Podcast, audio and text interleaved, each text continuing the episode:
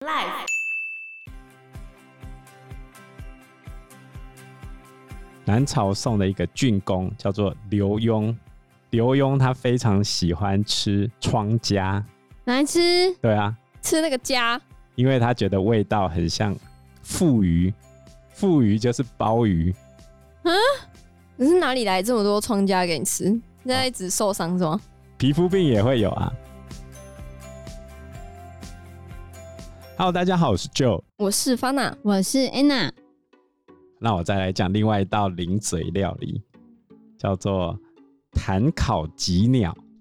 吉鸟是英国当地的一种小鸟，然后那个小鸟大概只有有比麻雀还大吗？还小，跟鹌鹑差不多小，就很小的小鸟。那么小是要 吃什么？就就跟你讲是零嘴妹，哦它把羽毛彻底挑干净之后，用胡椒跟盐调味，然后放入坛里面一个瓮坛里面，用奶油把顶封住，然后烤一个小时。烤完之后放进滤锅，把水分沥除，然后加盖。这是十八世纪时候的一个食谱，这在当时候是被当成一个轻食点心，有点类似饼干的存在。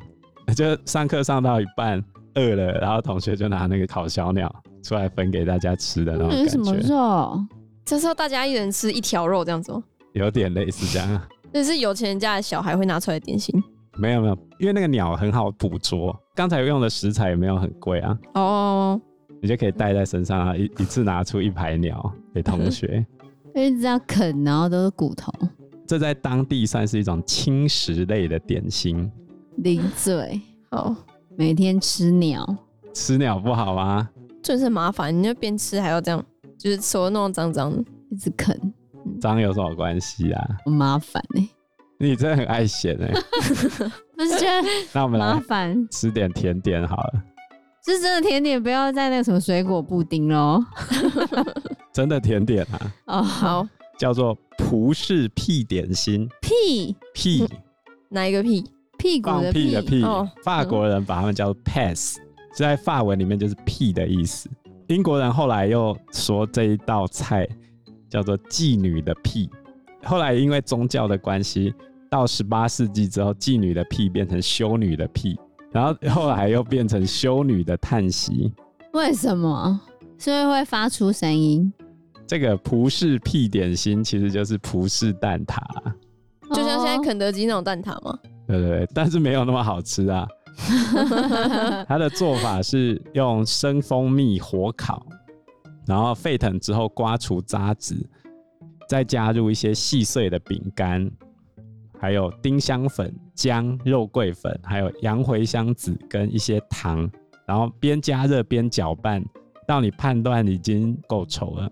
接着再拿出处理的细一点的面粉，加上一大块的鲜奶油，仔细混合，唯独不要去揉这块面团。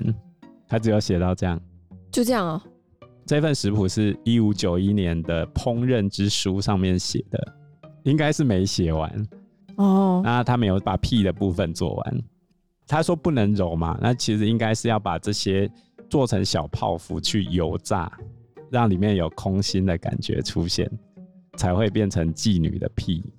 为什么叫妓女的屁？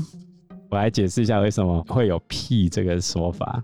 里面有引述一份食谱，是在一六五三年的时候写的。他把面粉跟鸡蛋增量，让那个要油炸的面糊变得更硬，然后让塑形的时候体积尽量缩小。等炸物完成之后，趁热连同糖跟咸水送上桌。中间的那个空隙怎么做出来的？他就要求厨师把面糊从一个大蒸桶里面去挤到热油或奶油里面。那、它从蒸桶挤出来的那一瞬间，就会发出招牌的“噗 针筒，”，就是一个桶子啊，把它挤出来，挤嗯，出来的时候“噗”这样子，就是妓女的屁啊了。嗯，哦很像地瓜球，有一点哦，你这样讲好像有点像，对不对？还蛮像的，是要做成类似像地瓜球那种 东西。空心有嚼劲，对啊，异曲同工之 妙。吃完这么多东西之后，有没有觉得口渴？我们来喝点东西吧。饮料啊，人造驴奶。什么东西？怎么样人造？好，来开始哦。拿两盎司的珍珠大麦，两大汤匙的鹿角精，鹿角精就是小苏打的前身啊，它的嗯，成分是碳酸氢铵，当时候是用鹿角弄的。然后一盎司的海东青跟一盎司的山龟来，山龟来就是就是一种药草的根，嗯，可以吃的。然后再一盎司的烟姜，重点来了哦，重要的成分要出现了，十八只连壳一起压扁的瓜牛，瓜牛哎、哎好呀，全部的材料一起放入三跨脱的水里面煮滚，就让它滚到剩下三品脱为止。接着煮沸一品脱的新鲜牛奶，跟其他的食材混合，再加入两盎司的一种树脂，然后早上可以喝半品脱，晚上喝半品脱，可以拿来喂小孩。哎呀，好可怕、哦！谁要吃那个？而且里面是会有瓜牛壳是吗？它哎已经把它就是磨里面碎啦，压扁啦。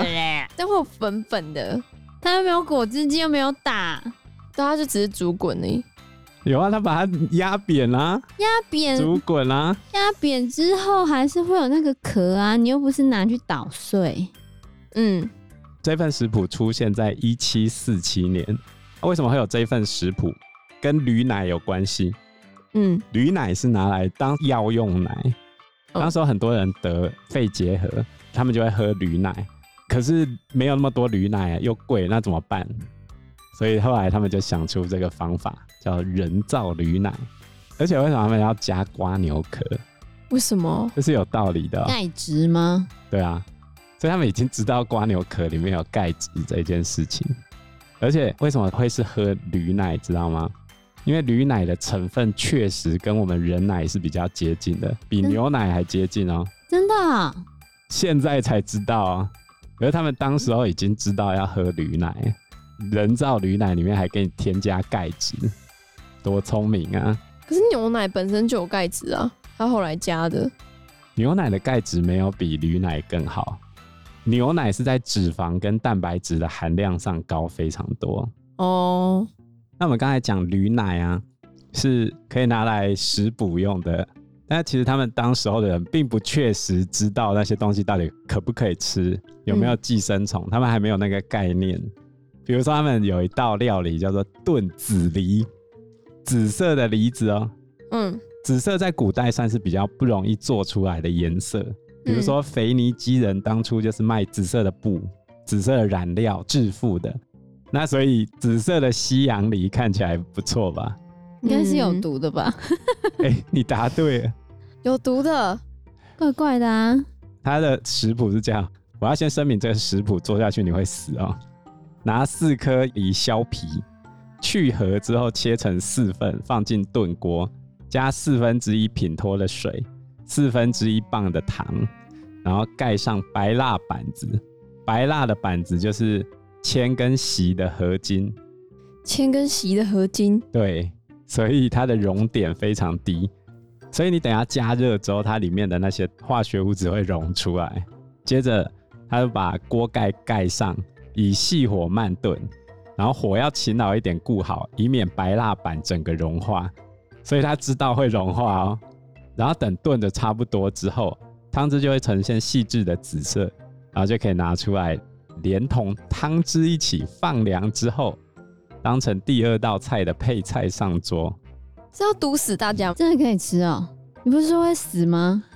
除非你有做菜做到一半中毒的觉悟，因为这道菜不明就里的触发了酸性水果跟白蜡所含的铅之间的化学反应，菜里面的紫色就是这样来的，所以那个梨子是有毒的。吃了会马上死吗？不会啦，当然不所会以马是会上，慢性中毒而死。会慢性铅中毒。所以你前面做了这么多，引了这么多人来，然后就是为了要毒死他们吗？没有吧？它只是要让大家看那紫色的梨子很屌吧对。那时候滚石，所以那时候的人不知道那个有毒。所以你现在看到那个宝可梦中毒，不是都用紫色吗？对啊，你不要以为只有英国人会吃这些奇怪的东西哦。像中国唐宋八大家的韩愈，记得吗？诗说师者，所以传道授业解惑也。嗯，他特别爱吃硫磺，硫磺哎、硫磺有毒吧？可以吃哦、对啊，你知道他为什么喜欢吃硫磺吗？为什么？他想要壮阳，那可以壮阳吗？当然不行啊。那时候传说可以壮阳啊。据说刚开始颇有成效，因为他晚年的时候妻妾成群，有点纵欲过度，哦，所以他经常服用硫磺来达到壮阳的效果。 这是真的有那么一点，还是他心理作用？他说他刚开始有用啊，因为他怕剂量太多会有什么不良的效果嘛，嗯，他就把这个壮阳药里面的硫磺磨成粉，先喂给鸡吃，然后自己再吃鸡，硫磺鸡，然后最后他就这样死掉了。 因为吃硫磺，对啊，可是硫磺好像真的有补火、壮阳、通便、你看，你看，解毒你看，杀你看，虫、啊疗疮的功能那呢、啊就不哦能吃妹。不然它要怎么用？这可以再提炼什么的吗？哦，它用量不可以超过一克，不能够长期服用，要在医生指导下才可以用。啊，他就长期服用它可啊能，吃太多哦，它真的可以治肾虚就壮阳跟了。阳痿，哇，所以是真的，有壮阳的功效只。是过度服用。对吧、啊吃太多了，中国还有另外一个奇葩的饮食，叫做五石散。在魏晋南北朝的时候，有一个竹林七贤，知道吗？知道，竹林七贤里面有一个人叫做何晏，他很喜欢吃五石散。他长得很帅，然后皮肤非常的白皙。当时候的皇帝叫魏明帝，曹魏的明帝就觉得何晏这家伙怎么晒都那么白哦，一定是涂粉，然后就叫何晏来吃面。一碗热腾腾的面，他就要在前面看他吃。我嗯，看它会不会粉掉下来啊。对，然后何晏一边流汗一边吃面，手就要拿起来抹他的汗嘛，结果没有粉。哦，魏明帝才知道啊，竟然人可以那么白，因为当时候的人就跟现在某些人一样，觉得越白越好看。是哦，记得那像时安候，娜就是属于觉得越白越好哎、看。 那是因为我家人都这样子、欸我家人小时候都很坏，他都会那边讲说我是我们家最黑的。然后我姐很恶劣哦，她以前都会说你是从那个巧克力桶捡来的。我我们以前小时候都会互相这样子讲说，呃，就说你才垃圾桶捡来的，你巧克力桶捡来的，然后都会讲说我们就是那个夜市旁边的那个垃圾桶啊、喷桶在那边被捡来的之类的，很恶劣啊、哦，真的看这些人，你看我记一辈子，哦，所以从那时候就不想要变黑。因为我姐跟我妹她们肤色都比较白，哦，那我肤色是比较深一点，对，而且我很容易晒黑，嗯，就是暑假一下子就晒黑了，然后过一整个冬天才可以白回来，哦，然后白回来之后暑假才出去晒一下，然后又晒黑了，然后晒黑之后回家的时候，姐姐跟妹妹就在那边说：“哎呦，你怎么又黑啦、这两个讲话真的是很那个。哦，原来是这样，然后他们以前那边讲什么“一白遮三丑”啊，嗯所以你很丑， 没有啦，所以你很丑是我讲的， 就是他们就会讲“一白遮三丑”啊，就是要白一点啊，唉，反正就这样了。不行，这是我内心的创伤，我受这种创伤受了我觉得不用那么白也很好看。嗯，现在很流行晒小麦色的皮肤，我觉得也蛮美的。所以何晏到底为什么那么白，就是因为吃了那个五石散。五石散里面包含什么？白石英、紫石英、石钟乳，就钟乳石啊，赤石脂，脂就是脂肪的脂，就是红色的石头，然后再来石硫磺，这五个凑在一起就是有毒性的都是石头，对啊磨粉啊。嗯，可是当时候的人为了追求白，很多人都大量的吃。举例来说，王羲之。王羲之哎，大书法家。他爱美，大家都想要白啊，男生哦，美男我子知道那时候魏晋南北朝有拍，我之前看过一部电影，是以魏晋南北朝时候的背景，那时候就是那个杨采妮跟吴奇隆演的《梁祝》，最后就是杨采妮演的祝英台，她要结婚的时候就被抹很多的粉，因为那时候以白为美，她结婚的时候就抹了很多的粉，然后他最后要一起赴死的时候，还天下了一场雨，然后把他的粉都洗掉了，这样子。 那时候想，哦，他为什么画的跟鬼一样？那时候小时候看不懂，现在突然想起来，哦，原来就是在讲魏晋南北朝时期，那时候以白为美。哦现在很多人也是以白为美，不然干嘛买美白？对啦，我觉得好一点了啦。你黑。你那么白，你又晒不黑 假你这设我今天皮肤可你以这是晒黑基的因话，取胜好不好？我也没有到非常白，就是刚好刚好的肤色。这是基因，啊，对，你不用美白 啊。我觉得晒黑也不错啊，看起来很健康。反正是欧美人喜欢古铜色，但是嗯华人、亚洲人喜欢美白，就对这样，大家都追求自己追求不到的东西。对，根据考证，魏晋南北朝当时候有服用过五石散的人数，大概达到了百万人之多，所以那个是中药行会卖。就到处都买得到啊。但是有毒啊，对啊，还是大家觉得有毒没差？白呀、就是重点就要白。哎、我问你，那个美白产品有没有毒？你也不知道啊，一定没有这个毒吧？可能没有这个毒啊。对啊，你那白一下下，然后之后就死了。有啊，以前也是有那种面膜含汞还是什么之类的，然后哦会白，但是就是也是含汞有毒啊，我来讲一个没毒的奇葩饮食：没毒，没有毒，疮痂。那什么？疮痂就是受伤之后不是结痂，或者是皮肤病结痂，嗯，就那个啊、掉下来的。拿来吃对啊，吃那个痂，对啊，干嘛？当零嘴啊。恶心！你就让我想到以前那阿贵， 以前小时候我们有看那个阿贵啊，嗯那阿贵的阿嬷就那个撕脚皮，嗯，然后撕一撕要放在桌上。后来阿贵的老师跑来家庭访问，他说：“啊、谢谢你的鱿鱼丝。 好恶哦，那他脚皮一定超大块吧？”对啊，你不觉得我光跟你讲就有那个画面， 对，那老师之后有发现那个是脚皮吗？我忘记了。阿贵啊很久没有了，阿贵已经很久了，他他哦但是算是初代的 YouTuber。对啊，是我们小时候看的，你看，所以你根本不知道有这东西。我没有办法想象。那吃疮痂的这个人是在南朝宋，一样是在魏晋南北朝。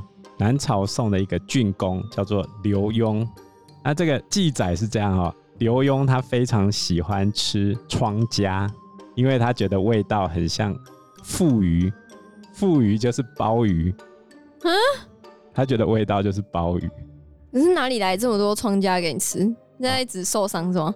皮肤病也会有啊。哎、在《南史》里面记载这样一个故事哦，刘墉有一个朋友叫做孟灵修，他生病了，然后刘墉自己去看他，刚好他就看到对方的床上竟然一床都是疮痂，哎，他就非常兴奋，就一个一个把它们捡起来吃掉了，都不用问过就吃，你怎么知道是庄家？ 就结痂，你怎么会看不出来？哎然后重点是孟灵修的反应哦，孟灵修刚好走进来嘛，就看到刘墉在吃他的疮痂，然后孟灵修就走过去，他就把自己身上还没掉的疮痂全部扒下来给刘墉吃，然后还流血哦，他好也不恶在乎。心，好恶心哦！天哪，太恶心了！哇，那那个疮痂上面还有它的脓跟血哦、刘墉回去之后，仿佛打开了新世界的大门，因为他是官嘛，所以后来他底下的那些官吏在审问犯人的时候，不管你有罪没罪，都要先打，都先打，然后等结痂之后，把那个痂扒下来给刘墉吃。恶心！这什么变态啊？这太恶心了，有病吧？这太恶心了，这是恶心到炸！怎样？有没有比毒梨子更猛？天哪、我没有办法想象。因为时间关系，我们这一集节目就到这边喽。有任何的建议都可以在留言区告诉我们，或者是直接在 Facebook 或者是嗯 IG 留私讯言我们，我们嗯，都会回应你哦。那我们这一集节目就到这个地方喽，谢谢大大家，谢谢大家，嗯拜拜。拜拜拜拜。